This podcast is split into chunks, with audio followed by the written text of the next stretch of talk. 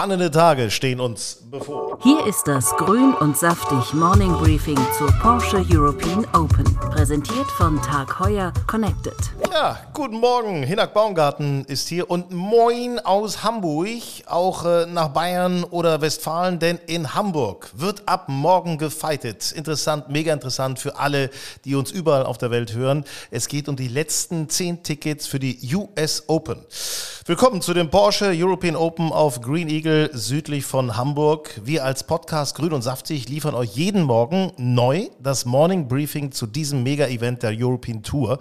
Wir freuen uns dabei sehr über die Unterstützung von Tag Heuer und die Connected Golf Smartwatch. Zum Kickoff wollen wir euch jetzt einmal die Einschätzung der größten deutschen Tageszeitung zum Turnier geben. Und vorher noch haben wir Lokalmatador Benedikt Staben im Gespräch. Mega starker Amateur gewesen, der mittlerweile in Green Eagle Mitglied ist und als Playing Pro an den Start geht. Unser Field Reporter Julius Allzeit hat sich mit Benedikt nach der Übungsrunde unterhalten. Moin Benedikt, schön, dass du hier bist. Ähm, du bist seit drei Jahren hier Mitglied in Green Eagle, äh, hast würde ich sagen, einen kleinen Heimvorteil, weil wahrscheinlich niemand den Platz hier so gut kennt wie du.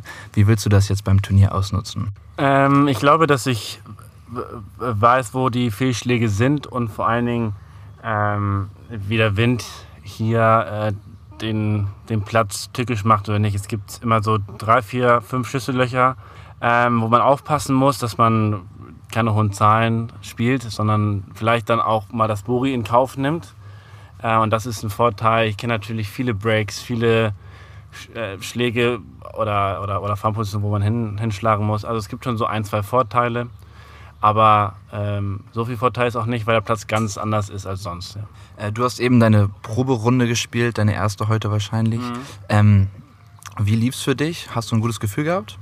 Ja, ich habe gut gespielt. Klar, man hat das nicht jeden Schlag äh, super gespielt, aber es waren viele, viele gute Schläge dabei. Ähm, ich habe nicht so häufig das, das Grün verfehlt. Ähm, und wenn ich dann mal das Grün verfehlt habe, dann ähm, waren das schwierige Lagen. Das Rough ist sehr hoch, äh, das bin ich nicht wirklich gewohnt. Ähm, und da musste ich viel üben. Das fand ich ganz gut. Ähm, aber es hat unglaublich viel Spaß gemacht. Du hast eben gesagt, du hast hier zum allerersten Mal von, von dem Tee, wo du abgeschlagen hast, äh, dem zweiten das Grün getroffen auf der 18. Wie, wie lange, wie viel Distanz hattest du am Ende noch? Ja, also die 18 ist 550 von Gelb. Also natürlich spiele ich mal von Gelb, aber wir haben selten Rück Rückenwind, äh, weil es ist Ostwind und normalerweise ist er eher von links oder von vorne. Ähm, das ist so die normale Windrichtung hier. Ähm, und ja, ich hatte, das Loch ist 55 lang. Also normalerweise rechnet man nicht damit, dass man mit dem zweiten hinkommt, aber ich lag dann bei 250 und das ist eigentlich immer ein Holz 3 und da wir ein bisschen Rückenwind hatten, war mir klar, dass der schon übers Wasser geht, wenn ich ihn einigermaßen gut treffe und das war dann auch. Du spielst aktuell auf der Pro Golf Tour. Ja. Ähm, wenn du die Platzierung, die du aktuell hältst, am Ende des Jahres hast, würdest du auf die Challenge Tour kommen? Ähm, von da ist dann der nächste Schritt natürlich die European Tour, dein großes Ziel. Ja. Ähm, fühlst du dich bereit für den nächsten Schritt jetzt? Oh ja, absolut. Ich meine, ich habe die letzten Jahre viel auf der Scandinavian Tour gespielt und auch, ja, was heißt viel gelernt und viel mitgenommen. Letztes Jahr war ich schon ähnlich gut, aber ich habe dieses Jahr irgendwie nochmal einen, noch einen Schritt gemacht, ähm, was einfach den Kopf angeht. Das, die mentale Stärke ist natürlich im Golfen, glaube ich, das Wichtigste. Ich kann gut mit mir umgehen, auch wenn ich mal einen schlechten Schlag mache. Und die Ergebnisse zeigen es. Also ich habe nie einen super schlechten Tag und den kann ich mal noch so um Paar rum retten. Dann habe ich immer ein, zwei, drei unter Paar und dann eine tiefe Runde. Und das ist in drei Runden immer ganz gut. Aber ich weiß, dass normalerweise in vier Runden das dann auch anders, äh, anders aussieht. Aber es fühlt sich zurzeit alles ganz gut an, das Spiel. Ähm, sehr schön, deine, deine Golfkarriere lief nicht immer genau so wahrscheinlich, wie du es dir vorgestellt hast. Wie hast du es geschafft, ähm, da durchzukommen? Also wie hast du es geschafft, immer dran zu bleiben und weiterhin dein Ziel quasi zu verfolgen? Gute Frage. Ähm, sehr gute Frage. Das ist echt schwierig, weil ähm, Golf einem alles gibt, wenn man gut spielt und nichts, wenn man schlecht spielt. Aber ich, vielleicht, vielleicht kennt das kennt jeder Amateur, wenn man schlecht spielt und auf der 18 macht man dann Birdie. Man ist am nächsten Tag trotzdem auf dem Golfplatz, obwohl man sich irgendwie auf dem Platz, auf dem Platz gesagt hat, jetzt höre ich erstmal auf, irgendwie ein, zwei Wochen zu spielen. Es war dann schwierig aufzuhören. Man muss aber auch sagen, dass ich nichts hatte. Also ich hatte natürlich, ich habe ein Abitur, aber ich hatte keine Ausbildung, kein, kein ähm, äh, keine Ausbildung oder Studium gemacht. Also ich hatte auch irgendwie nichts und wollte irgendwie jetzt auch kein Golftrainer werden. Deswegen habe ich es immer weiter probiert und probiert. Ähm, und am Ende muss ich sagen, ich liebe dieses Spiel schon sehr. Also ich gucke auch immer Golf, ich, ich, lese Golf, Zeitungen, ich, weißt du, ich mache wirklich viel, beschäftige mich viel, gucke viel YouTube. Ähm, deswegen mit Golf aufzuhören ist echt schwierig. Hast du einen Traum in deiner Karriere oder einen Traum im Golf, den du unbedingt erreichen möchtest? Ja, also natürlich Ryder Cup spielen, das ist so das, also für den Kontinent zu spielen oder Olympia für das eigene Land zu spielen als Profi. Als ich Nationalspieler war und ich durfte Weltmeisterschaft und, und, und Europameisterschaft spielen, das war für mich immer das Größte. Es hat mir so viel Spaß gemacht. Und als Profi alleine ist immer, ist immer schwierig. Aber wenn du halt mit einem Team spielst oder für ein Land spielst, dann ist es das Tollste weil ich auch aus dem Teamsport komme. Ich, ich habe früher viel Fußball gespielt, das ist schon, das ist schon toll. Ja. ja. Ähm, ich habe gesehen, du hast eben am Abschlag von der 17 auch so ein bisschen auf das Auto gelinst und äh, gesagt, ihr sieht schon geil aus. Ähm, wo würde die erste Tour hingehen, wenn du es schaffen würdest, ein Hole-in-One zu schlagen? Ganz ehrlich, ich würde das sofort verkaufen und okay. äh, das Geld dann nehmen, was ich davon verdiene. Ähm, außerdem muss man Vorsteuern bezahlen. Also ich, ich bin nicht schon mal gefahren glaube ich, einen Kilometer. Ist schon ein tolles Auto, aber es wäre mir viel zu schnell und ich kann gar nicht so gut Auto fahren. Alles klar.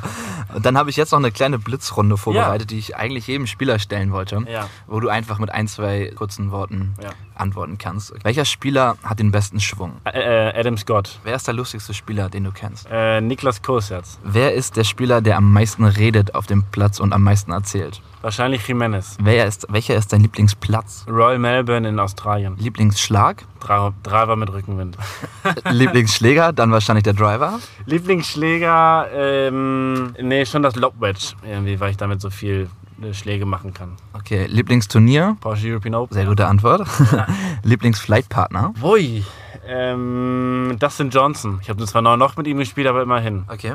Und Lieblingsfußballverein? Hamburger SV. Und jetzt noch drei kurze Entweder-Oder-Entscheidungen. Putten oder Driven? Putten. Parkland-Kurs oder Linkskurs? Parkling auf jeden Fall. Und ein Major-Gewinn oder den Ryder Cup-Gewinn. Vielen Dank. Gerne. Grün und saftig, der Golf-Podcast mit dem Morning Briefing zur Porsche European Open. Ja, und wir fragen uns natürlich, was für eine Beachtung findet eigentlich Golf jetzt so in Deutschland, in den Medien und äh, ja, die Porsche European Open, in den großen deutschen Blättern. Kali Underberg, stellvertretender Chefredakteur Sport von Bild, Welt und Sportbild. Kali, lass uns mal in deine alte Heimat Hamburg gucken, Porsche European Open. Wie sexy ist eigentlich Porsche als Sponsor für dich? Ähm, ich ich habe ja eine Vergangenheit, äh, also ich war ja nicht immer nur bei Sportbild, da war ich zwar acht Jahre und äh, dann bei äh, jetzt bei Bild wieder, so ich war ja auch zweieinhalb Jahre mal als Chefredakteur beim Golfmagazin und da habe ich Porsche tatsächlich auch als tollen Partner einfach kennengelernt, also als wahnsinnig verlässlichen äh, Partner für viele Geschichten. Ich selber weder als Chefredakteur beim Golfmagazin noch als äh, Redakteur bei der Sportbild noch hier als stellvertretender Chefredakteur bei der Bild kann mir einen Porsche leisten. Ähm, insofern habe ich nicht das Vergnügen, mit dem täglich zu fahren. Aber zumindest habe ich auch den fernen Traum, irgendwann mal, vielleicht, äh, wenn mein Sohn dann selber mal Golfprofi geworden ist, vielleicht schenkt er mir mal ein schönes Carrera-Mobil äh, aus den 60er Jahren. Also den Traum habe ich natürlich auch wie alle Golfer, einmal aufs, äh, auf den Clubparkplatz zu fahren mit einem Carrera Capri oder würde ich jetzt nicht Nein sagen. Das finde ich ja Dunkelbraun müsste er sein. Oh, herrlich. Und hellbraune Sitze. Ja, ganz klassisch. Hamburger sind ja klassisch. Ja, ja, klar. Ich finde es ja so cool, dass Paul Casey, ich meine, der Junge in Amerika ist, äh, der kann sich alles leisten, wie auch immer, aber für Porsche, ich glaube, der würde sogar für Porsche, würde der gratis äh, nach Hamburg kommen und hier mitspielen. Also der freut sich wie ein Schneekönig. Hat übrigens auf seinem Hotelzimmer jetzt einen Lego Porsche hingestellt bekommen. Das fand ich eigentlich ganz niedlich. Ja, das, äh, kann, vielleicht ist das der richtige Antrieb, um abends ins Bett zu gehen und zu sagen, morgen hole ich mir den. Ich weiß gar nicht, was wird ausgespielt jetzt, glaube ich, ein Taycan habe ich gesehen, mhm, mhm. für ein Hole in One vielleicht hilft das ja als Motivation abends, wenn du äh, aus, dem, aus dem kleinen Spielzeug äh, Porsche dir am nächsten Tag mit einem Schlag einen richtigen holst. Das wäre doch schön, wenn wir auch mal bei solchen Turnieren eingeladen worden wären oder werden in Zukunft, wo wir sowas mal gewinnen dürfen, oder? Also ich sag dir ganz ehrlich, äh, wir haben da jetzt das Pro-Am mitgespielt, äh, gerade gestern, und das ist schon eine Hammerwiese. Das ist nicht zu fassen. Also das ist schon lang. Und auch das mit dem Ass, mh, hm, ja Chancen sind da, aber nicht so groß, muss ich mal aber sagen. Aber ist ein Monster, der Platz. Ne? Ich habe den mal vor drei Jahren Spiel, äh, gespielt. Äh, da war sicherlich noch nicht so hergerichtet wie, wie jetzt gestern bei eurem Pro-Am oder jetzt am Wochenende, äh, dann, wenn die großen Jungs kommen. Aber das war damals schon spektakulär, weil der ist ja nicht nur lang, sondern, also pervers lang, wenn wir mal ganz ehrlich sind, also irgendwie 650 Meter für ein paar fünf. Ähm, da ist selbst für mich als ehemaligen äh, Hockeyspieler, der einen ganz guten äh, Pull hat, aber oder einen äh, ganz guten Push hat oder wie auch immer man das in der Golfsprache nennt, auf jeden Fall fliegen die Bälle bei mir weit. Aber das ist schon, schon verrückt. Aber der ist ja, der ist ja nicht nur lang, sondern das Rough ist eklig. Dann hast du diesen komischen Sand äh, da drin, diesen Muschel, was auch immer das ist. Und die Grüns sind auch noch onduliert, als wenn man irgendwie Achterbahn fahren würde.